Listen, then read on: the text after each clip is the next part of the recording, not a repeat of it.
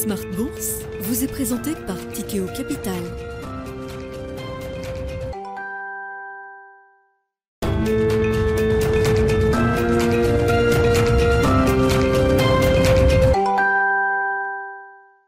Et c'est reparti pour Smart Bourse, votre double dose quotidienne de marché en direct sur Bismart. Chaque jour à la mi-journée, 12h30, 13h. Et en fin d'après-midi, la grande édition pendant une heure à partir de 17h en direct, rediffusée à 20h sur Bismart TV. Émission que vous retrouvez chaque jour en replay sur bismart.fr et en podcast sur l'ensemble de vos plateformes. Au sommaire de cette édition ce soir, est-ce que la Banque d'Angleterre est en train de perdre pied? C'est une question qu'on posera à nos invités dans quelques instants. Très difficile de savoir ce qui va se passer au-delà du 14 octobre qui est la deadline fixée par la Banque d'Angleterre elle-même pour euh, le terme de son programme d'achat d'urgence d'obligations euh, britanniques qui vise à ramener la stabilité sur le marché obligataire euh, britannique. Cet objectif est-il en passe d'être atteint? Ça n'est pas certain du tout, malgré la fermeté affichée du gouverneur de la BOE hier, Andrew Bailey, qui recommande aux fonds de pension de se mettre en ordre de marche dans les trois jours qui viennent, car oui, le programme s'arrêtera le 14 octobre. Beaucoup imaginent que les dysfonctionnements du marché britannique sont que la Banque d'Angleterre n'aura peut-être pas d'autre choix que de contenir, continuer à intervenir dans ce marché euh, obligataire britannique au-delà du 14 octobre et peut-être même euh, jusqu'au 31 octobre prochain, qui est la prochaine date fatidique dans la séquence britannique avec la présentation du budget global euh, à laquelle tout le monde se raccroche aujourd'hui, espérant que ce budget global et le cadrage qui en sera fait soit un peu plus crédible que ce qui a été présenté jusqu'à présent. Le sujet sera à la une de Planète Marché dans un instant. Nous évoquerons bien sûr, au-delà de la question de la Banque d'Angleterre, les questions de, banque centrale. Euh, peut-on imaginer une forme de coordination des euh, grandes banques centrales euh, dans cette phase de normalisation monétaire? Un rendez-vous important mi-novembre avec le G20, peut-être de ce point de vue-là. Et puis les questions macroéconomiques avec cette relance en Allemagne à près de 200 milliards d'euros, jusqu'à 200 milliards d'euros, qui évidemment ouvre peut-être un nouveau champ des possibles en matière de stratégie budgétaire pour le l'Europe en tant que telle. Voilà pour les sujets de discussion à suivre dans un instant. La microéconomie également qui est en train de prendre euh, la relève d'une certaine manière avec quelques premiers messages d'entreprise qui sont euh, digérés par les investisseurs. Aucun problème pour la machine LVMH qui a déroulé son plan de croissance euh, comme prévu avec une croissance organique toujours autour de 20%, 19% pour le troisième trimestre. À l'inverse, on notera un nouveau warning du groupe Philips avec un cours de bourse de Philips qui a touché un plus bas depuis 10 ans à la suite de cet avertissement. Enfin, côté américain, on notera quand même que PepsiCo est un groupe qui relève ses prévisions de croissance annuelle. La croissance organique atteindra 12% contre 10% prévu initialement chez PepsiCo. Et puis dans le dernier quart d'heure de Smart Bourse, on prendra un peu de recul et un peu de hauteur pour euh, s'interroger sur les, les qualités, les caractéristiques de l'investisseur contemporain, l'investisseur 3.0 qui doit être à la fois expert et engagé. Une réflexion qui est menée notamment par le directeur général d'Amiral Gestion, Nicolas Komilikis, qui sera en plateau avec nous à partir de 17h45 ce soir.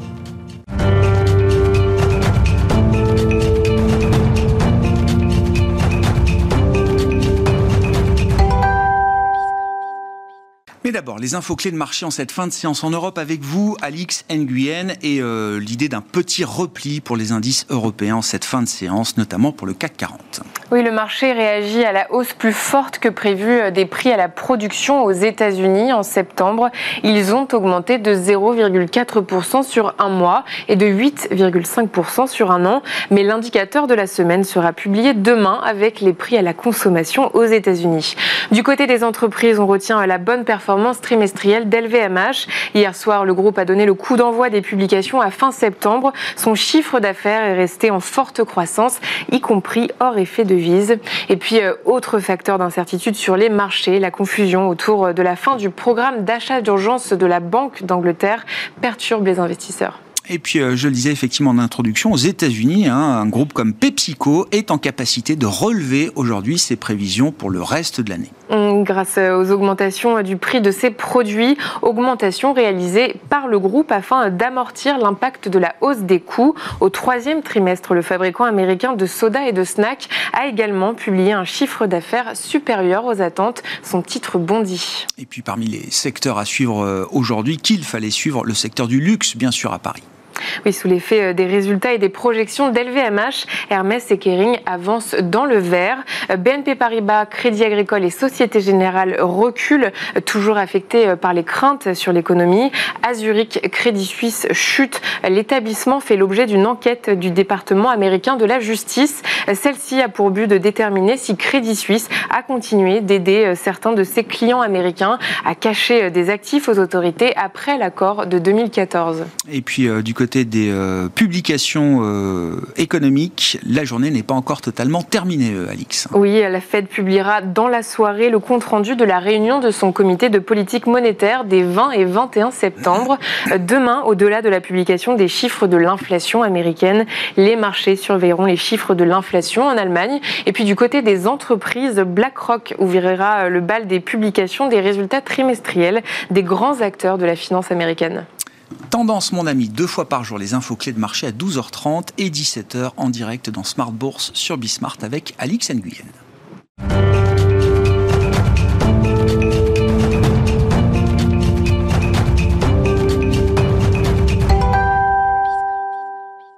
Trois invités avec nous chaque soir pour décrypter les mouvements de la planète marché. Gilles Guibou est avec nous ce soir, responsable des actions européennes d'AXA IM. Bonsoir Gilles. Bonsoir Grégoire. Hervé Gouletker est avec nous en plateau également. Bonsoir Hervé. Bonsoir. Vous êtes senior economic advisor d'Accuracy et Philippe Gudin nous accompagne également ce soir. Bonsoir Philippe. Bonsoir Grégoire. Ravi de vous retrouver autour de cette table. Vous êtes économiste senior chez Barclays. Je commence avec vous sur la situation britannique. Euh, Philippe, est-ce que la Banque d'Angleterre va pouvoir arrêter ses achats d'urgence entamés il y a deux semaines maintenant, ce vendredi 14 octobre comme prévu? Et si ce n'est pas le cas, que peut-il se passer entre le 14 octobre et le 31 octobre, date de présentation du budget euh, britannique? J'aimerais avoir la réponse, mais je ne l'ai pas. Effectivement, on a tous été un peu surpris par euh, ce qu'a fait la Banque d'Angleterre. Euh, annoncer du euh, quantitative tightening et puis juste après annoncer qu'on reprend les achats d'actifs, non stérilisés pour l'instant d'ailleurs. Ça fait l'effet d'un demi-tour complet sur la politique monétaire. En réaction à des annonces du gouvernement sur la politique budgétaire, ça ressemble beaucoup à ce qu'on appelle dans notre jargon la fiscal dominance. Alors c'est vrai qu'on euh, peut se poser la question de savoir ce qu'aurait pu faire d'autre la Banque d'Angleterre dans la mesure où la décision n'est pas motivée par la politique monétaire, mais la politique financière. C'est le FPC qui a pris la décision, euh, qui est chargé de veiller à la stabilité financière du pays. Or, compte tenu euh, de la réaction des marchés après les annonces du gouvernement, on avait quand même de grosses craintes, notamment pour la solidité des, fonds de pension, qui sont fortement affectés par ce mouvement sur le marché obligataire. on l'a vu très vite, ça s'est traduit par des tensions sur les taux des mortgages, dans un marché immobilier qui est déjà extrêmement faible. Euh, avec un risque que ça entraîne l'économie encore plus dans, une euh, spirale de faiblesse, hein, puisque rappelez-vous, même si au Royaume-Uni les, taux de mortgage euh, ne concernent, enfin à temps variable, concernent moins de, de mortgage que par le passé, on a quand même encore 20% qui sont indexés, et puis parmi les taux fixes, certains redeviennent variables au bout d'un certain temps. Mm. Donc on pouvait craindre quand même un effet sur l'économie assez massif dans un marché qui est déjà, un marché immobilier qui est déjà affaibli. On a eu depuis, en plus, bah, c'était hier, aujourd'hui, je crois, les résultats du PIB pour le mois d'août, qui sont très mauvais, euh, qui nous ont conduit, nous, à réviser fortement à la baisse euh, notre prévision pour le troisième trimestre, avec un effet d'acquis négatif. Ça veut dire que maintenant, on voit l'économie britannique reculer l'année prochaine. Donc là, c'est le début de la récession. C'est le début de ça commence maintenant, là, pour le Royaume-Uni. Ça commence maintenant. Ça commence plutôt que ce qu'on avait anticipé. On attendait un début de récession plutôt euh, au quatrième trimestre de, cette année. c'est vrai que le retournement a été assez violent dans l'industrie manufacturière, comme partout d'ailleurs en Europe. mais disons qu'on observe également euh, une certaine faiblesse dans d'autres secteurs de, l'économie, ce qui était plutôt inattendu. Donc tout ça se produit quand même à un moment euh, pas très favorable. Et c'est vrai qu'on attend avec impatience euh, les détails du budget, voir s'il y aura des choses qui seront modifiées, si on a quelque chose d'un peu plus crédible, si on a des choses sur la stratégie à moyen terme. Parce que ce qui a déclenché cette, cette panique, c'est effectivement l'inquiétude sur la, soutenabilité de la dette. On a un peu l'impression que le Royaume-Uni est devenu l'Italie, euh, parce que c'était plutôt sur l'Italie qu'on avait l'habitude de voir ce genre de, mouvement. Euh, d'ailleurs, avec, on en parlera peut-être tout à l'heure quand on parlera de la BCE, mais avec forcément une réaction de la Banque centrale également. Euh, donc voilà, voilà tout ce qu'on peut dire, mais honnêtement, on est un peu dans le flou. Et est-ce que la Banque d'Angleterre devra poursuivre ses achats après la date limite? Moi, j'ai pas la réponse. Non. Non, mais oui, la fermeté d'Andrew de, Bailey est quand même challengée euh, de ce point de vue-là. Absolument. Hervé, votre lecture de la situation britannique, qui est le, storytelling quasi quotidien euh, aujourd'hui dans Smart Bourse hein, depuis euh, quelques temps. Ma question, pourquoi ils utilisent cet outil qui est fondamentalement un outil de politique monétaire, même s'ils se défendent du fait que ce soit du vrai QI, ça a quand même l'odeur et ça ressemble quand même beaucoup à un programme euh, d'achat d'actifs traditionnels comme on l'a connu pour d'autres banques centrales en fait, euh, il y avait le feu dans une partie de la maison. Euh, l'industrie des fonds de pension, il fallait agir. Ils ont utilisé euh, ce qu'ils avaient comme instrument. Ils en avaient un à disposition la massue, pour acheter On prend la massue directement. Ils l'ont fait. Mais je pense que, enfin, pour comprendre ce qui se passe et établir les responsabilités, je pense qu'il faut quand même élargir le champ. C'est pas une relation entre la banque centrale et l'industrie des fonds de pension. Il y a un cadre macroéconomique qui est pas bon. La récession est là. Bon, on s'y attendait un peu plus tôt, un peu plus tard. Ça, évidemment, c'est toujours difficile à dire. Il y a une inflation qui est forte. Il y a un déficit budgétaire qui est important, on doit être autour de 6 points de PIB. Il y a un déficit extérieur qui est à peu près du même montant. Dans ce contexte-là, lorsque vous maniez l'arme de la relance budgétaire, vous le faites euh, à bon escient et avec une certaine prudence. Et, là, il y a eu des annonces à l'emporte-pièce par le chancelier de l'échiquier, parce que si on compte bien, on doit être à 6 ou 7 points de PIB. Alors c'est vrai, il y a de la politique. Au moins, oui énergétique, on, aide les ménages et les entreprises, il y a de la politique fiscale qui, veut avoir euh, un côté euh, Thatcher-Reagan il y a 30 ou 40 ans, à un moment qui est quand même complètement différent. Faire de la dérégulation aujourd'hui au Royaume-Uni est utile. Faire de la baisse d'impôts aujourd'hui au Royaume-Uni au Royaume-Uni chez les gens les plus aisés est vraiment utile quoi? On, a l'impression qu'il y, a du plaquage, d'une nostalgie. Un dogmatisme, on peut le dire. Disons-le comme ça. Et, en fait, bon, la, la responsabilité, elle est dans une mauvaise prise en compte du cadre macroéconomique et ce que cela offre comme degré de liberté au gouvernement d'une économie de taille moyenne qui aujourd'hui a perdu ses repères mm. en quittant l'Union européenne.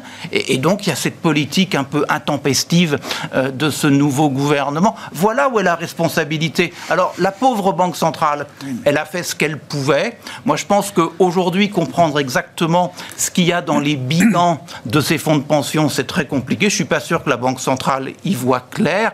Et donc le plus probable, c'est que bah, on, on gardera le soutien tant qu'on euh, ne se dit pas que tout est euh, réglé.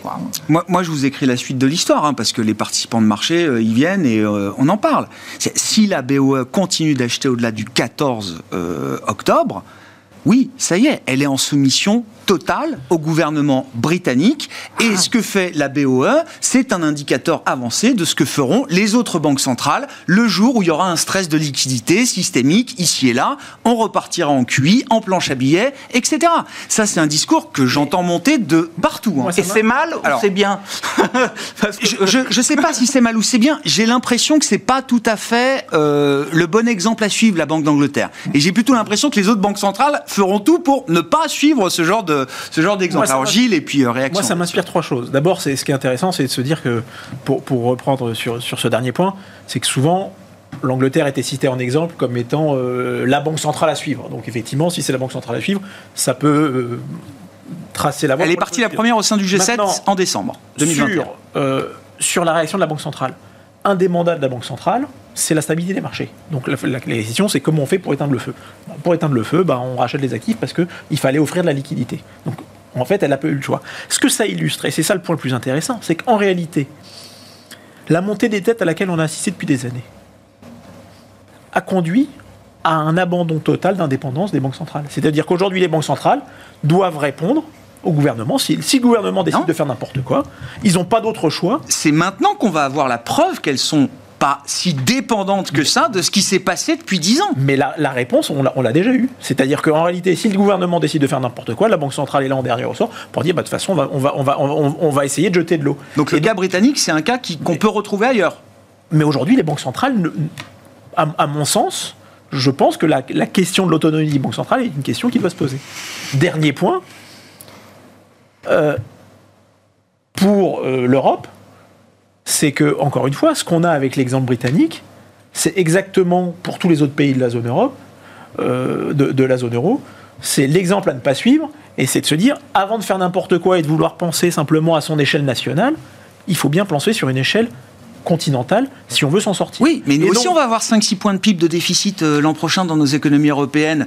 Personne n'imagine que la BCE va se remettre à monétiser ses... En tout cas, c'est pas le plan qui est prévu jusqu'à présent. Hein. Non, mais je pense que c'est la question qui doit se poser, c'est de se dire finalement, quand on regarde le- les économies de la, la zone européenne, il faut arrêter de les regarder forcément une à une. Il faut peut-être essayer à un moment de se poser, de se dire à un moment donné, il va falloir consolider. On n'y est pas. Non, non, mais, Non, non, non, mais c'est- oui, oui, bien mais- sûr. mais- mais l'Europe ne s'est construite ou n'a fait des pas en avant que dans les crises. oui.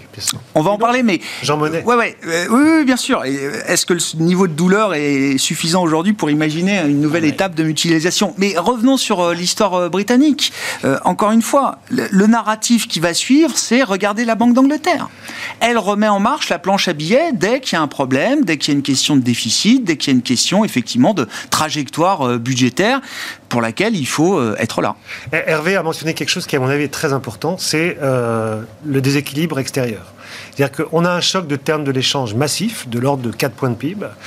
La banque, le Royaume-Uni était déjà dans une situation de déficit courant important. Euh, ce déficit s'aggrave. Et c'est la grosse différence avec la zone euro. La zone euro avait un excédent, elle se retrouve à peu près à l'équilibre. Mais finalement, il n'y a pas de problème de financement de l'économie européenne. Il y a un problème de financement de l'économie britannique. C'est-à-dire qu'on est au bord de la crise de balance des paiements. Et qu'est-ce qu'on fait quand on a une crise de balance des paiements? On fait exactement l'inverse de ce que fait le gouvernement britannique. Ouais. C'est-à-dire qu'on n'a pas le choix. Il faut resserrer à mort la politique budgétaire. Donc pour l'instant, on va dans le, sens inverse. La politique monétaire, elle ne peut pas faire grand-chose dans ces cas-là, à part resserrer aussi. Mais c'est vrai que... Donc il y a quand même une situation britannique qui rend le cas Ah ben, unique en l'espèce. bah, ils ont voulu par sortir rapport à l'Europe, en tout ils cas ont voulu sortir de l'Europe, euh, voilà, ils assument. Euh, ils, ils veulent déréglementer à outrance, ils veulent sortir de toute la réglementation européenne, bah voilà, c'est leur choix. Il faut en payer les conséquences, il faut payer le prix. Donc on est en train de voir, à mon avis, un effet supplémentaire de- du Brexit. C'est c'est exactement ce Hmm. Qui ouais. se passe aujourd'hui. Avec peut-être cette espèce de fierté qui consiste à dire, regardez, on est sorti de l'Europe, on va pouvoir reprendre notre indépendance. Notre indépendance, en fait, elle est, totalement euh, virtuelle. On, sent quand même, oui, dans le gouvernement de Listrus et, et Listrus peut-être en, tête, une forme de, euh, je disais dogmatisme, de jusqu'au boutisme. Enfin, l'idée que on a raison. Oui. Et que pour l'instant, on n'en Oui. démord pas. Aujourd'hui, elle confirme qu'il n'y aura pas de, de, de, de, de- de coupe dans les dépenses prévues. Euh, elle le redit aujourd'hui euh, de manière assez directe. Ça se terminera sans doute différemment. mais, euh, Sans doute.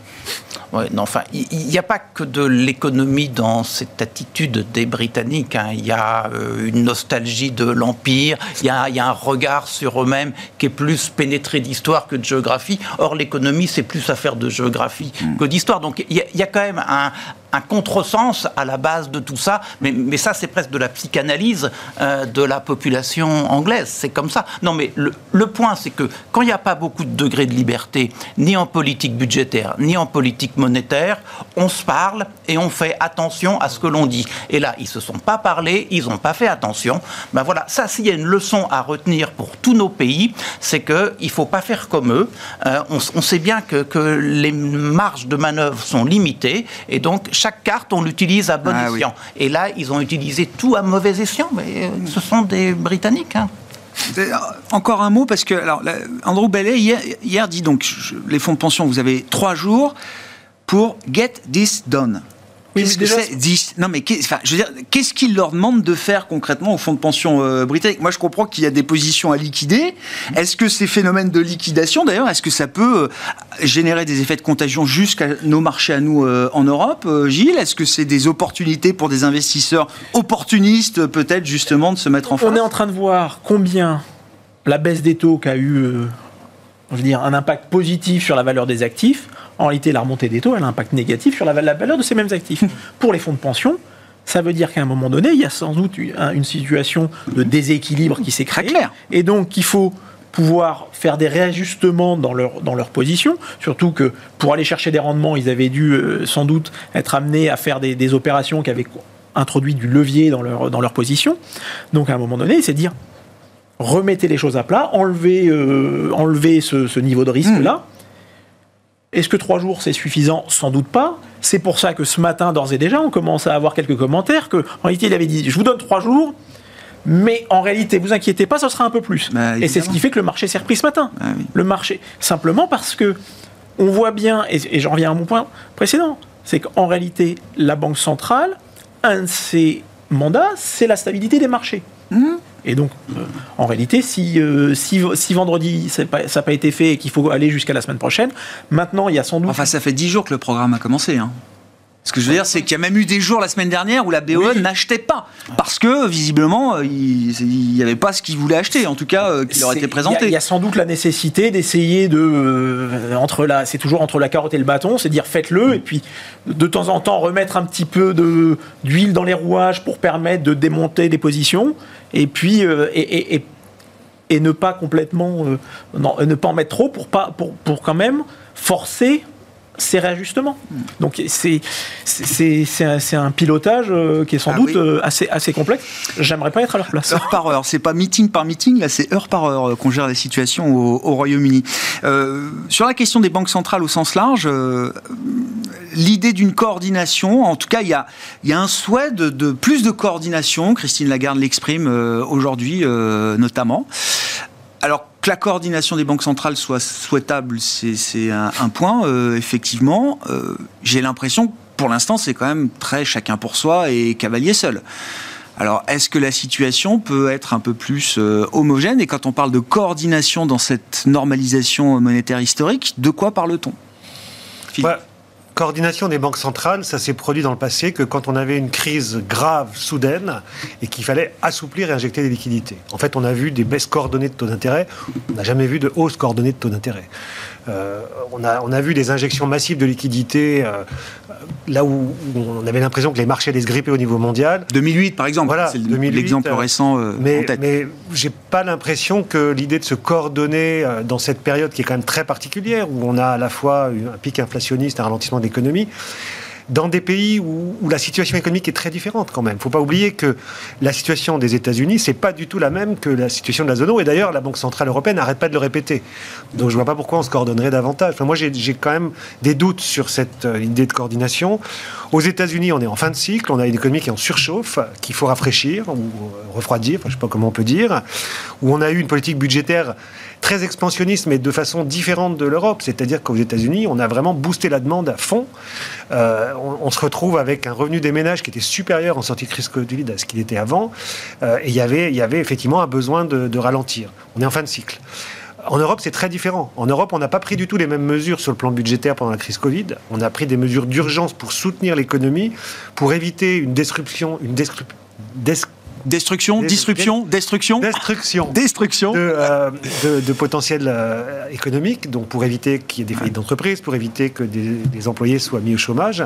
Ça a marché, mais on n'a pas boosté la demande à fond. Alors aujourd'hui, on peut se poser la question, parce qu'effectivement, il y a une tentation de la part des gouvernements de soutenir la demande, alors même que la Banque centrale envoie le, ménage, envoie le message euh, opposé, Ouais. disant, nous, ce qu'on veut, c'est dampen demand. Donc voilà, Affaiblir la demande. affaiblir la demande.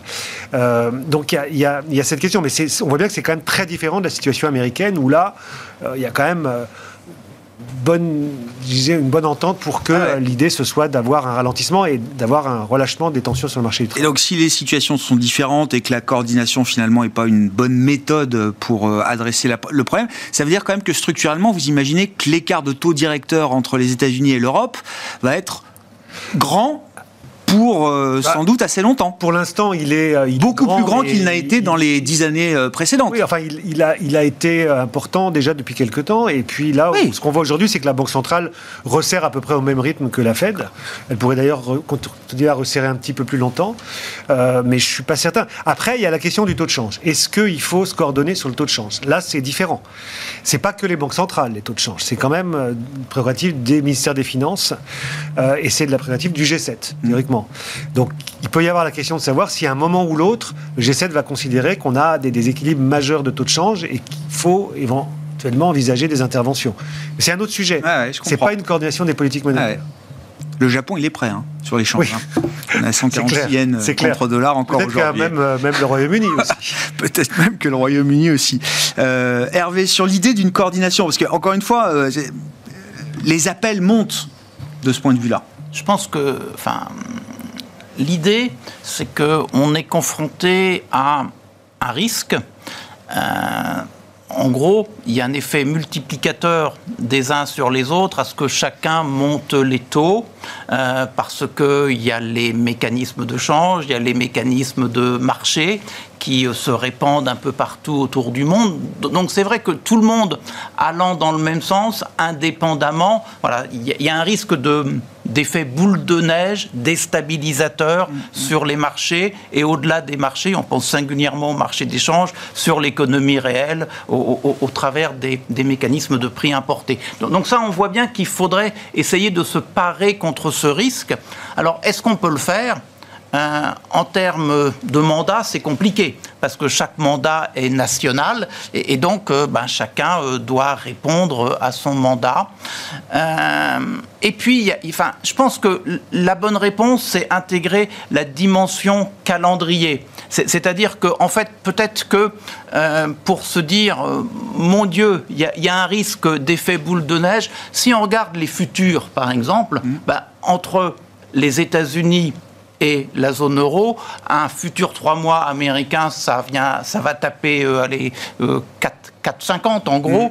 Un futur 3 mois en zone euro, ça va taper 3,50. C'est quand même un écart de taux beaucoup plus faible. Mm. Donc, en la matière, on a quand même le sentiment que euh, cet effet multiplicateur dangereux est peut-être pas aussi grand que ça. Donc ce dont on parle aujourd'hui, c'est avec une image à maintenant, et là on se dit, ah mon Dieu, les Japonais, les Européens, les Britanniques, les Américains, les autres, ça ne va pas. Mais si on se projette un peu, les écarts sont plus faibles. Donc, moi, j'aurais envie de dire, c'est sur le papier, à date, une bonne idée, c'est difficilement actionnable, et, si on prend la dimension temps, il me semble que le, le danger face auquel on est peut-être pas aussi grand que ça, au moins pour euh, les pays euh, riches. Hmm. Pour les pays émergents, ben, ils subissent, c'est vrai, et, et, on le voit. Alors, sur l'échange un peu, sur les sorties de capitaux beaucoup. Et, donc là, il y a une difficulté, mais c'est une difficulté qui n'est pas nouvelle. quoi. Mm. C'est quelque chose que l'on connaît bien.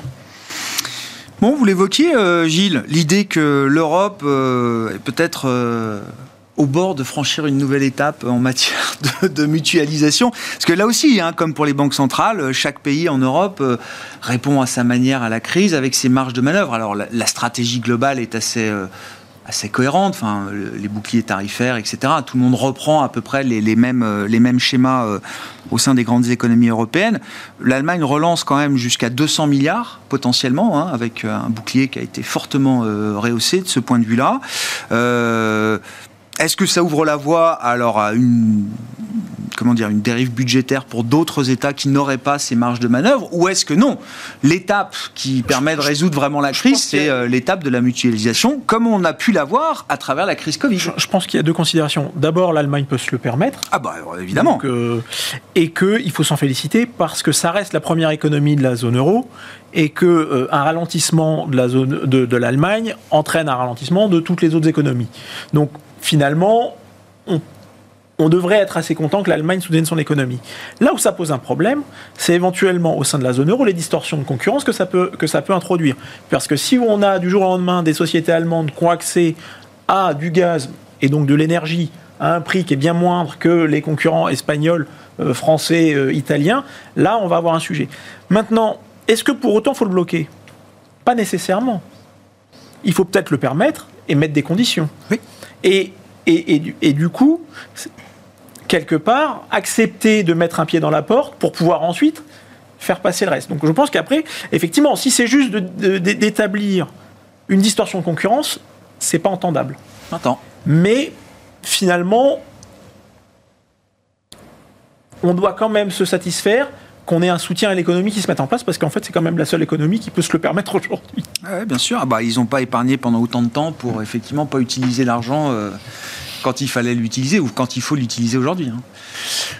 Ça, ça, nous amène où euh, La stratégie budgétaire euh, européenne, là aussi, c'est une conversation qui monte avec. Euh, alors, il y a eu les rumeurs, propos rapportés autour de Scholz, d'un infléchissement quand même de la position allemande sur l'idée d'une nouvelle, un nouveau programme de dette mutuelle. Pourquoi ce qu'on a réussi à faire pendant le Covid en trois mois, hein, enfin, je veux dire entre mars et mai, mai 2020, l'annonce Angela Merkel, Emmanuel Macron, et puis juillet l'accord, bien sûr, mais le moment fort de, de européen, c'est Macron merkel euh, en mai 2020, pourquoi est-ce qu'on n'arriverait pas à, reproduire ce schéma euh, pour la crise énergétique euh, qu'on affronte aujourd'hui? Le schéma, il peut être transposé parce qu'il y a deux sujets. Il y a deux sujets budgétaires importants. Aujourd'hui, il y a le sujet de court terme qui est euh, le, paquet d'urgence. Le paquet d'urgence, c'est quoi? C'est de limiter euh, l'impact de la hausse des prix sur l'activité économique et d'éviter des faillites d'entreprises, euh, des, chutes de consommation des ménages, etc. Paquet d'urgence, on n'y voit pas encore très très clair, mais il y a quand même sur la table le, le paquet énergie pour essayer de contenir les prix d'électricité et du gaz, pour essayer de trouver des recettes pour financer tout ça. et pour l'instant, c'est du ressort des États membres. Et puis, il y a le paquet à long terme. À long terme, c'est comment sortir définitivement du pétrole et du gaz russe ben, en accélérant la transition énergétique. Et là, on a déjà quelque chose, ça s'appelle NGEU, c'est le plan de relance qui avait été fait après le Covid, qui vient d'être renforcé avec Repower EU. Donc, on a tous ces petits noms intéressants. Repower EU, c'est quoi? C'est un boost de NGEU, en fait, tout simplement. C'est-à-dire que on, a une stratégie pour essayer d'utiliser un maximum ce qui reste dans l'enveloppe de NGEU rajouter 20 milliards, alors ça semble peu, mais c'est toujours 20 milliards de plus, avec une clé d'ailleurs de répartition un peu différente qui permet de, faire accepter aux pays du Nord qui vont peut-être plus souffrir de, de, la crise énergétique. Et puis surtout, ça n'a pas été tellement marqué, mais de rediriger des fonds européens qui sont utilisés pour la convergence ou la cohésion, etc., vers cette stratégie de sortie du gaz russe et du hmm. pétrole russe. Donc, euh, la, stratégie de moyen terme, elle est là. Est-ce que ça suffira? Je ne sais pas, mais en tout cas, on, on a plus de chances aujourd'hui de consommer les 1850 milliards du budget européen pluriannuel, c'est-à-dire MFF plus NGU, qu'avant. Sur, revenons au paquet d'urgence. Le paquet d'urgence, bah, effectivement, c'est pour l'instant du ressort des États membres de le financer. Il euh, faut se mettre d'accord déjà sur les modalités pour éviter justement ces distorsions de concurrence, pour avoir le même prix d'électricité pour toutes les entreprises en Europe. Euh, et là, je crois que ça dépasse le cadre de la zone euro. C'est vraiment l'ensemble de l'Union européenne. Et je dirais, en étant un peu euh, méchant, heureusement qu'on n'a pas les Anglais avec nous, parce que du coup, on ira un peu plus vite. Euh, et, donc, trouver euh, le moyen de financer ces mesures, y compris dans les États qui n'ont pas les marges de manœuvre budgétaires qu'à l'Allemagne. C'est vrai, ce que dit Gilles. Il y a quand même eu une période où on demandait aux Allemands systématiquement de dépenser plus. Donc maintenant qu'ils dépensent plus, ah bah, on ne va pas leur dire arrêtez. On leur reproche pas ça. Voilà. Ah non, simplement, pas du tout. simplement, il y a des pays qui ne pourront pas se le eh permettre. Et pour ces pays-là, il faut peut-être envisager un mécanisme, alors ça peut être des prêts, ce sera difficilement des transferts, mais ça peut être des prêts, sur le modèle de ce qui avait été fait avec euh, euh qui venait. C'était pour l'emploi, ça. Hein. C'était pour, l'emploi. Donc on peut très bien réactiver Chour d'ailleurs, hein, c'est-à-dire euh, avoir un Chour 2 avec, euh, pour soutenir les marchés du travail qui risquent de souffrir un petit peu pendant cette phase de récession, mais plus largement de financer des mesures qui vont permettre de, de mettre en place ce paquet énergie. Et ça, ça coûtera plus que 100 milliards d'euros. Ça coûtera beaucoup plus. Les Allemands ont dit 200 milliards pour eux. Alors c'est peut-être une façon d'exagérer, parce que c'est une enveloppe. On sait très bien que les enveloppes, euh, ils ne les consomment jamais entièrement. Mais en tout cas, ça prouve leur, euh, leur volonté d'agir. Oui. Et donc, on est peut-être effectivement. C'est un signal fort. Et puis, il y a la, question qui est pour l'instant pas du tout sur la table, mais qui est euh, que se passe-t-il si un pays se retrouve sous le feu des marchés? À tout hasard l'Italie. Euh, est-ce qu'on a un instrument euh, pour euh, gérer ça? Oui, on bah en a un, sauf qu'il fonctionne plus. Il est mort. Comment ça? Le SM, il est mort. Personne ne l'a utilisé pendant la crise Covid. Il y a un stigma important. Donc, il faut réformer l'ISM, enfin le MES. En MES, oui, mécanisme européen de stabilité. Euh, on, a, on a potentiellement 400 milliards à utiliser dans le MES. Ce serait dommage de s'en priver. Donc, comment faire en sorte ah, que. Euh, protéger l'Italie du feu des marchés, c'est le job de la BCE, ça, euh, Ah, en dernier ressort. Mais il vaudrait mieux que ce soit d'abord la solidarité européenne. Et c'est là où on, on est plus fort tous ensemble que quand on est seul comme les Britanniques. C'est qu'effectivement, il peut y avoir un réflexe. Après, ça implique des concessions de la part de l'Italie. C'est-à-dire que si l'Italie se retrouve sous le feu des marchés, bah, il faudra comprendre pourquoi, il faudra corriger le tir. Et ça, on rentre dans la. Mais c'est en ça que ce qui va être intéressant dans les prochaines semaines, ça va être euh, la nomination, quand on va connaître la nomination du, du ministre des Finances. ministre des Finances en Italie. Ah oui, oui. Et, en réalité, ce que j'ai pu comprendre moi, des, discussions que j'ai pu avoir euh, avec mes interlocuteurs italiens, c'est que la première ministre euh, supposée, euh, euh, Giorgia Meloni, elle l'a bien compris. Mm. Et en réalité, on devrait avoir un petit peu de détente euh, après la nomination. Mais D'ailleurs, on n'en parle pas. hein. Enfin, je veux dire, on en a parlé au moment des élections, on en a assez peu parlé. À... Non, mais c'est pas. C'est- Ça garde, enfin, les investisseurs gardent ça dans un coin de leur esprit. Toujours, non, mais toujours, l'Italie, bien sûr.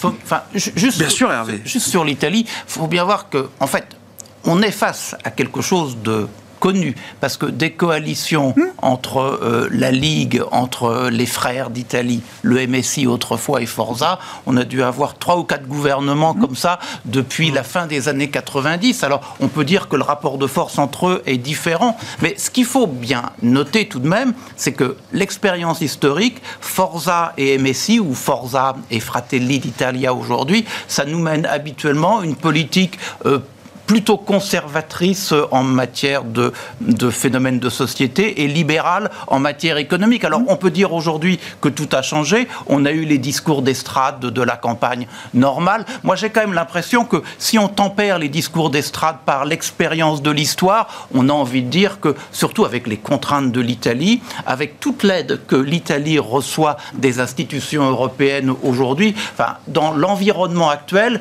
il faudrait vraiment être très risque-taker pour se mettre à dos l'Europe. Donc le plus probable, on n'en sait rien. Et c'est vrai que le marqueur pour les marchés, ça va être le ministre des Finances qu'on va mettre devant. Mais les Italiens le savent autant que tout le monde.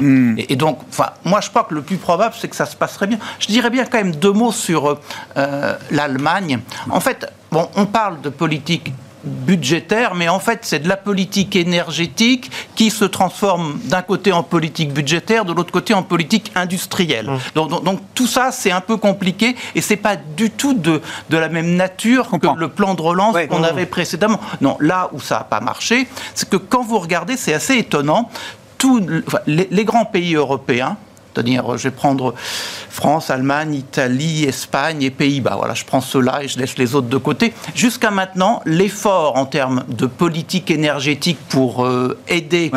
Plutôt les ménages que les entreprises. D'ailleurs, c'était autour de 3 points de PIB. Là, les Allemands nous disent, je vais en mettre 5 de plus sur la table. Donc c'est vrai qu'au niveau de la politique industrielle, sachant que le 5, c'est pour les ménages et les entreprises, ça ne passe pas du tout. C'était un espèce de loup que l'on mettait en face des autres. On devait avoir une réaction de l'Europe. Moi, j'ai quand même envie de dire qu'on a un comportement allemand assez typique. Il y a un problème, ils réagissent en allemand. Après, ils lisent la presse, ils reçoivent les commentaires de leurs euh, chers collègues des gouvernements Bah oui. des autres pays membres et ils se disent flûte, il faut qu'on fasse autrement. En fait, les 200 milliards, ça va être sur une période relativement longue, ça sera peut-être pas des.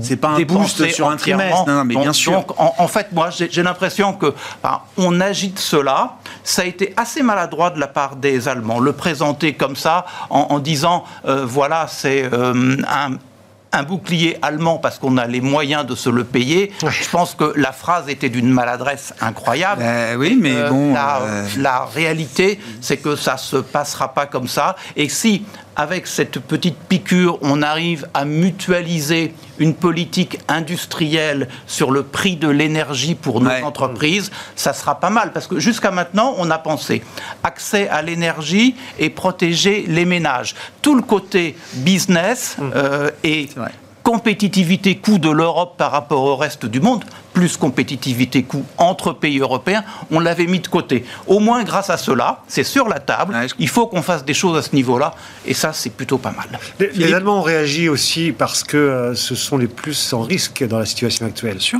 Leur modèle de croissance s'est complètement effondré. Explosé en vol. On- le modèle de croissance, pour simplifier au maximum, c'était basé sur une énergie pas chère qui vient de Russie et exportée vers la Chine. Voilà. La Russie, c'est fini, et la Chine, elle, elle ralentit.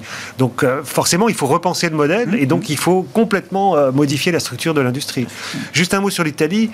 Hervé, euh, oui, c'est vrai qu'on a déjà vu ce genre d'expérience. Ça s'est quand même assez mal terminé à chaque fois. En tout cas, la dernière fois, euh, ça s'est très mal terminé pour Berlusconi.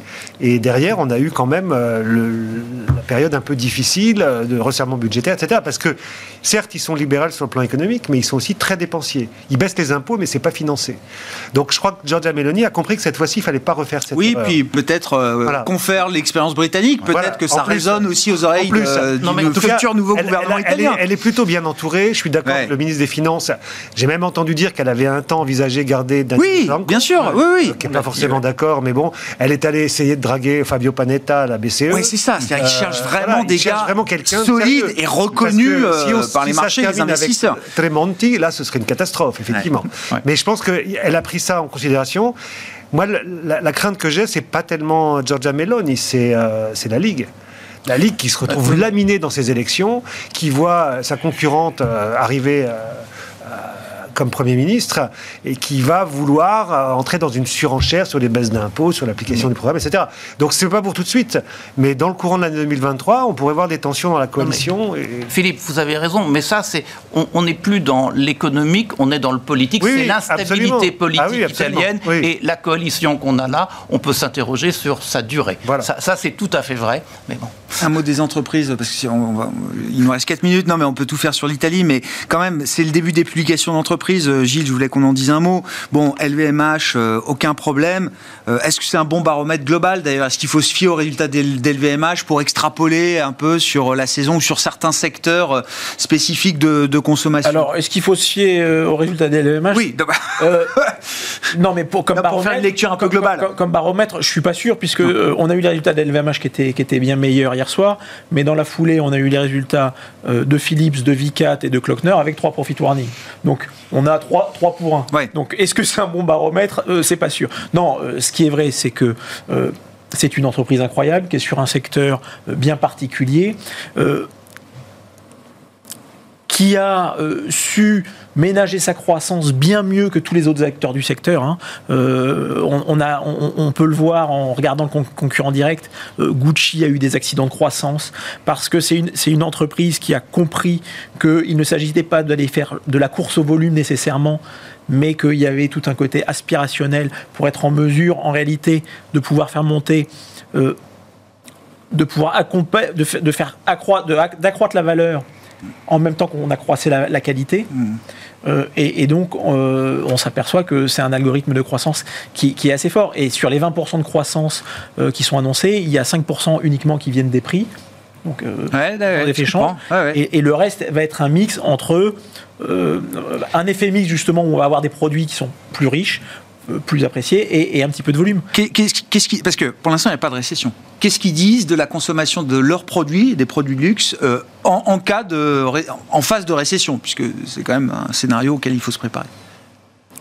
Ben, je pense que pour les sociétés de ce type-là, il y a la reconnaissance qu'ils ne vont pas être complètement immunes. Et donc après, on en revient sur, finalement, c'est une question d'horizon d'investissement et qu'est-ce qu'on veut faire? À court terme, oui, s'il y a une récession, euh, ils vont en ressentir un peu les effets, mais d'abord, ils ont montré qu'ils avaient une capacité d'adapta- d'adaptation. hein. Euh, ils nous rappelaient ce matin que euh, lors de- du Covid, ils ont été capables de baisser les coûts opérationnels de 14% du jour au lendemain. Eux-mêmes ont été surpris par ce qu'ils ont réussi, euh, qu'ils ont, ils ont été capables de faire. Mhm. Donc, ils ont des capacités de réaction. Et donc, la question, c'est, euh, à court terme, ils pourraient s'en ressentir. euh, ils pourraient ressentir les effets de la récession. Est-ce que à moyen terme, ça change leur positionnement? Pas vraiment, parce qu'en réalité, euh, à chaque crise, ils sortent plus forts, parce parce qu'ils ont plus de moyens, ils ont plus de moyens pour pouvoir soutenir leur marque. Euh, donc, c'est, ça reste. Même si c'est pas une stratégie de volume, on peut quand même constater que de plus en plus, leur, marché est très, euh, est très large. Il n'y a pas que les Non, riches et les ultra riches mais, mais la qui question- achètent du la, la LVMH. question, la question euh, qui se pose, c'est une question effectivement qui est liée au mo- au- à l'évolution du modèle. On a eu une société au- sens général qui s'est polarisée avec de plus en plus de, de riches et, c'est, et, et en fait c'est leur bassin de clientèle qui s'est élargi. Mm. Il y a de plus en plus de personnes qui sont. Et ça, c'est le reflet des discussions qu'on peut avoir ici. Donc, est-ce qu'aujourd'hui, et, et, et- et donc qui font écho aux, politiques qui peuvent être menées, c'est est-ce qu'on va continuer quand on a un problème comme en Angleterre, à vouloir dire bah, finalement on va couper, le- on va faire des baisses d'impôts sur les plus riches Ou est-ce qu'on va pas se dire on va faire des plans plus coordonnés et plus ciblés ou dire bah, finalement il va falloir aider les populations les moins favorisées parce que ces gens-là vont travailler mais en fait effectivement ils Mhm. finissent pas la fin du mois et que ces populations les plus aisées qui ont été les grands gagnants de la crise parce qu'ils ont eu la montée des actifs financiers, finalement, c'est sur cela qu'on va demander un effort plus important. Et c'est si on avait Ah ouais. euh, ce phénomène-là qu'on pourrait avoir leur base de clientèle, Ben, bien sûr. clientèle attaquée. Ben oui. Et finalement, Ben oui. mais en réalité, depuis, depuis 50 ans, c'est pas ce qu'on voit. Non. Leur base de clientèle ne fait que croître. Je veux dire, et on le voit sur LVMH, mais on le voit sur les voitures de luxe, on le voit sur les yachts. Euh, Est-ce qu'on une minute pour dire un mot de la Chine, Hervé Je sais que vous vouliez dire un mot. Le congrès euh, s'ouvre ce week-end, évidemment. Donc euh, Alors, la réflexion en une minute de- autour de ce congrès. Je ne crois pas qu'il faille attendre euh, beaucoup de choses. Renforcement du président Xi, oui. Dans quelle mesure On verra bien. Est-ce que suite à cela, on a un changement de la politique économique chinoise? Vraisemblablement pas. Et deux questions de fond. Est-ce qu'une politique économique marxiste, ça crée beaucoup de croissance? Et est-ce qu'on va adresser les problèmes structurels de l'économie chinoise? Pas assez de consommation, trop d'investissements, des investissements mal foutus et trop de dettes On verra bien. Est-ce que la Chine peut encore avoir l'ambition de devenir la première économie mondiale? C'était un objectif euh, presque officiel. Si, si on raisonne purement en statistique, elle le pourra. Par contre, l'objectif de 5% ou 5,5% de croissance dopé par de la dette, ça je crois que c'est illusoire. Merci beaucoup, messieurs. Merci d'avoir été les invités de Planète Marché ce soir. Hervé Gouletker, Senior Economic Advisor d'Accuracy, Gilles Guibaud, responsable des actions européennes d'AXA IM, et Philippe Gudin, économiste senior chez Barclays, étaient nos invités en plateau.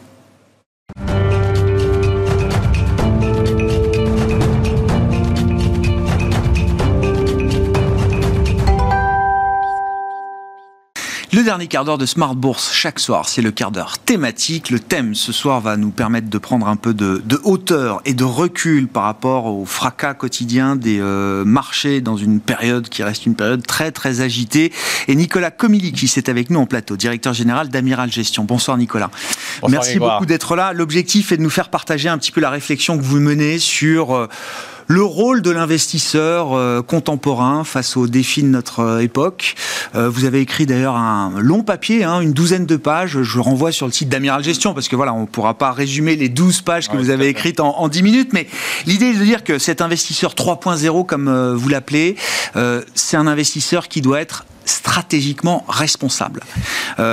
Si on fait un, historique rapide, qu'est-ce qui nous amène à cette définition pour vous là de l'investisseur euh, 3.0 Ses caractéristiques, ses qualités, puis on verra comment tout ça peut prendre corps dans la, la, stratégie et la gestion euh, d'Amiral Gestion. Nicolas. Merci Grégoire. Euh, donc en effet, on, euh, on a un petit peu retracé l'évolution de notre métier euh, ces 20 dernières années. C'est vrai que quand on, se souvient quand on a créé Amiral Gestion au début des années 2000, finalement quand on s'interrogeait sur euh, l'objet, le sens de notre métier, au-delà de la création de performance pour nos clients, pour nos investisseurs, ce qui est absolument essentiel, bon finalement notre rôle systémique a toujours été hein, en tant qu'investisseur l'allocation de l'épargne aux projets les plus efficients, aux entreprises créatrice de valeur au profit de quoi? De la croissance euh, économique et de l'emploi.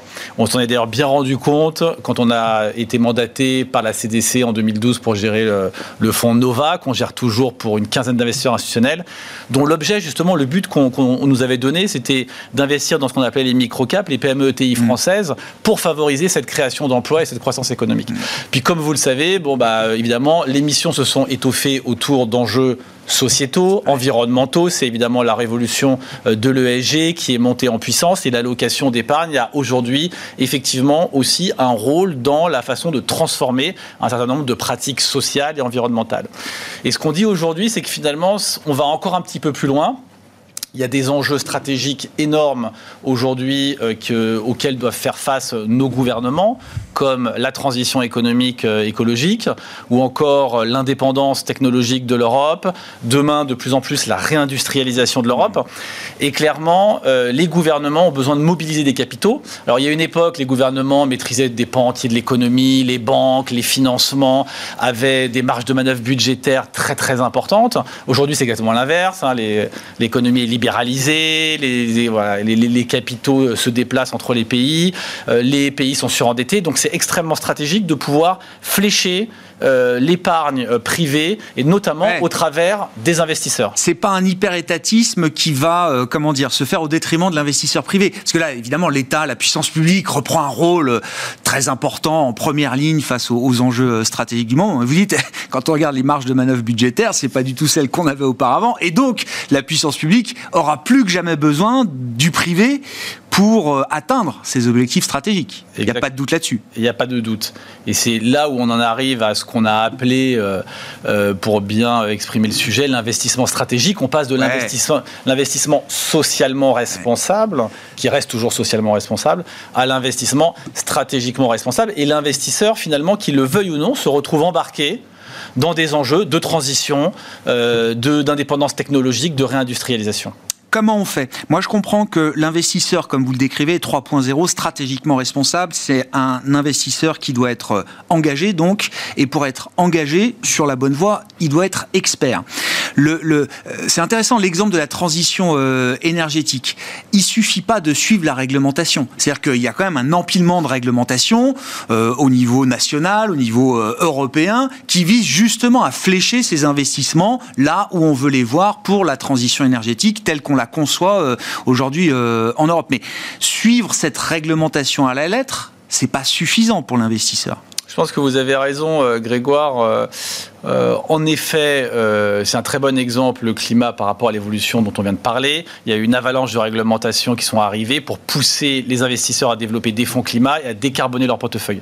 Mais si on suit la réglementation, on a tendance à aller systématiquement dans du best-in-class, dans de l'anti-sélection, et finalement à se concentrer sur que toujours les mêmes entreprises extrêmement green qui aussi euh, reportent très très bien, qui ont les meilleurs KPI, c'est-à-dire les meilleures caractéristiques. Et finalement, on voit qu'il y a eu une avalanche de fonds climat qui se sont concentrés sur, en caricaturant, des entreprises comme les GAFAM. Ben oui. Parce que finalement, c'est très très simple et ça permet de répondre à cette réglementation. Mais oui, ou du L'Oréal. Enfin, L'Oréal pourra améliorer son empreinte carbone autant qu'elle veut. C'est pas ça qui changera le net zéro carbone, l'objectif net zéro carbone qu'on a tous en tête. Exactement. C'est pour ça que nous, ce qu'on a fait modestement à notre niveau, c'est finalement, face à ces évolutions, nous interroger sur quel rôle on peut jouer toujours en partant, vous avez entièrement raison, de notre expertise, sinon on ne fait rien.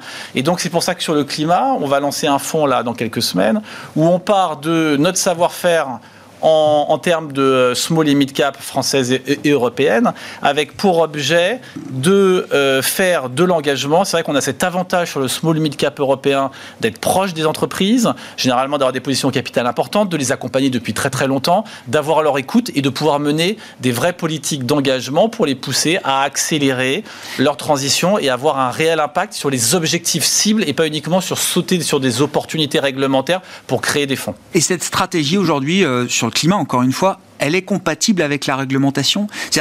La, réglementation vous permet quand même d'aller chercher cet impact, d'aller travailler euh, avec des élèves qu'on veut faire progresser dans la durée. La réglementation vous pénalise pas de ce point de vue-là euh, Elle nous pénalise un peu. Sur le plan euh, commercial, ne serait-ce que sur le plan commercial. Euh, par exemple, je vais regarder, est-ce que le fonds est article 9 Est-ce qu'il est, c'est quoi son, son score carbone, etc. Il y a des clients finaux qui vont décider d'investir ou non sur ces paramètres-là aujourd'hui. Alors bon, c'est une très bonne question parce qu'on est en plein dedans. Euh, on espère bien que notre fonds soit article 9, mais ça demande de faire des grands écarts et d'être extrêmement créatif parce que évidemment, c'est pas la voie la plus simple. Parce que notre objet quand on fait ça, c'est d'investir certes dans des entreprises dont le métier est green, en caricaturant des producteurs d'électricité renouvelable, mais également dans des entreprises industrielles qui en fait sont fortement émettrices aujourd'hui, mais là où il y a les plus forts leviers pour décarboner puisqu'elles doivent se transformer. On ne se passera pas du ciment, on ne se passera pas de l'acier, on ne se passera pas de tous les métiers euh, industriels. Et donc nous, on cherche à investir dans les entreprises qui sont à même de transformer les modes de production industrielle, de transformer leur secteur, et donc certainement d'avoir euh, des datas sur nos portefeuilles parfois qui sont pas aussi belles qu'on l'espérait mais d'être plutôt dans une logique de trajectoire et donc de best effort et de progression plutôt qu'être dans une logique de best in class qui souvent est la voie un petit peu royale poussée par le régulateur. Et la réglementation va devoir reconnaître à un moment ce, ce, ce type de stratégie. Euh, C'est ce qu'on espère. On travaille beaucoup là-dessus et je pense que les investisseurs et notamment les investisseurs institutionnels sont tout à fait conscients de cela et ils sont pas spécialement ravis d'investir. Il n'y a pas que ça, mais dans des fonds climat qui investissent que dans des large caps euh, qui ont euh, les meilleurs les meilleurs critères de beauté. Voilà. Un sujet, si on a le temps, qu'on retrouve sur la tech. Oui, eh ben exactement. Il nous reste trois minutes. C'était la transition que je voulais faire. Mais là aussi, sur la tech, on a eu des dispositifs. Alors, c'était 2019, euh, le dispositif euh, Tibi, euh, les fonds Tibi, notamment accélérer le financement de l'écosystème technologique français. Bon, si c'est pour acheter des GAFAM, euh, encore une fois, euh, est-ce qu'on n'est pas en train de rater totalement l'objectif? Et comment justement on est un investisseur stratégiquement responsable sur cette question de la, du, besoin de la souveraineté technologique aujourd'hui en Europe? Voilà, alors nous, notre, euh, notre approche, hein, l'initiative Tibi est, est, est, très très bonne en soi. C'est vrai, comme vous dites, bah, il y a beaucoup de fonds qui sont développés autour du large cap et donc forcément de la tech américaine. Donc nous, en tout cas, là où on est positionné en tant que spécialiste du small mid cap, notre ambition, c'est d'essayer de vraiment nous concentrer sur le small mid cap européen euh, de façon, et c'est ce qu'on a fait en lançant Sextant Tech euh, en juin euh, de, cette année, de façon à favoriser l'émergence de la French Tech et de l'European Tech en allant financer et accompagner à long terme les entreprises innovantes de terrain qui ont besoin de financement, qui sont un peu sous les radars et qui se développent en Europe et en France. Souvent en étant des investisseurs de référence, en faisant également du primaire, en les accompagnant dans les IPO, les augmentations de capital, et même parfois, vous savez, ce qui le, le challenge d'aujourd'hui, c'est d'être capable d'aller les chercher même en pré-IPO, de créer ce lien dont on a ah. besoin avec le privé, parce qu'aujourd'hui, il y a quelque chose qui ne fonctionne pas, c'est que le privé et le public, ce sont deux mondes séparés. Et c'est pour ça aussi qu'on a beaucoup d'échecs Et même parfois en, conflit. Hein. Moi, j'entends beaucoup de boursiers euh, qui euh, disent pique-pan sur le monde du private equity parce qu'ils ont l'impression de servir euh, d'exit, de sortie à bon prix et que derrière, pour l'histoire boursière, il reste pas grand-chose. Hein. C'est quand même un peu comme ça, que ça se passe. Ça peut être le cas, mais sans voir ça de façon trop conceptuelle. En tout cas, euh, on a intérêt à travailler ensemble parce que ce qu'on voit, c'est que à force de pas se préparer et de pas préparer les entreprises à bien comprendre ce qu'est la bourse, bah, finalement, on ne voit quasiment que des échecs. C'est un cercle vicieux qui se met en place. Les entrepreneurs qui ne sont pas venus en bourse voient des échecs, n'ont pas envie d'y venir. Et finalement, la bourse ne joue pas suffisamment son rôle dans le financement de nos entreprises innovantes et technologiques, qui soit restent privées soit vont se coter euh, ailleurs. Mais là aussi, l'investisseur doit se remettre en question. C'est pas juste, euh, oui, mais parce que c'est des business models qui fonctionnent pas, c'est des boîtes qui ont levé beaucoup dans le privé, mais regardez, quand elles viennent sur le, le vrai marché euh, exigeant boursier, il n'y a plus rien, il n'y a plus personne, la com est pas bonne, les modèles sont... Non, il y a aussi les investisseurs doivent aussi se remettre en question sur leur capacité à comprendre et à accueillir ces entreprises demain si elles le souhaitent. Totalement, totalement. Et c'est pour ça qu'il faut, euh, il faut créer le dialogue. Et souvent, il y a des problèmes de valorisation. Les business models sont pas forcément mauvais, mais s'ils arrivent en IPO avec des valorisations qui sont un petit peu déconnectées, euh, effectivement, ça crée des échecs et des traumatismes qui sont pas très bons. Mais vous avez entièrement raison. Des deux côtés, tout le monde doit se remettre en cause pour créer cet écosystème qui est absolument indispensable pour le développement euh, de la tech en France et en Europe. Et puis, vu le nombre de licornes, alors je tiens pas à jour le nombre de licornes françaises, mais je sais qu'on est à plusieurs dizaines et que c'est un satisfait national euh, important ça veut dire qu'il y a quand même un rendez-vous à pas rater entre ces licornes et le marché boursier à un moment. Euh. Tout à fait. Et nous, on parle à des sociétés qui sont aujourd'hui privées, euh, qui sont valorisées euh, plusieurs milliards. Et il y en a beaucoup. Et il y en a beaucoup qui aspirent à un moment à passer du côté de la bourse. Mais elles ne savent pas encore si c'est tout à fait une bonne idée. Et elles ont besoin de maturer. On a besoin de travailler tous ensemble. Et c'est ce qu'on va en tout cas essayer de, de faire en partie dans, dans Sextantech. Merci beaucoup, Nicolas. Nicolas Komilikis qui venait nous voir pour partager ses réflexions sur le le rôle euh, de l'investisseur, l'évolution des métiers de l'investissement avec cette idée d'être un investisseur stratégiquement responsable. Nicolas Kominikis, directeur général d'Amiral Gestion, était l'invité du quart d'heure thématique de Smart Bourse ce soir sur Bismart.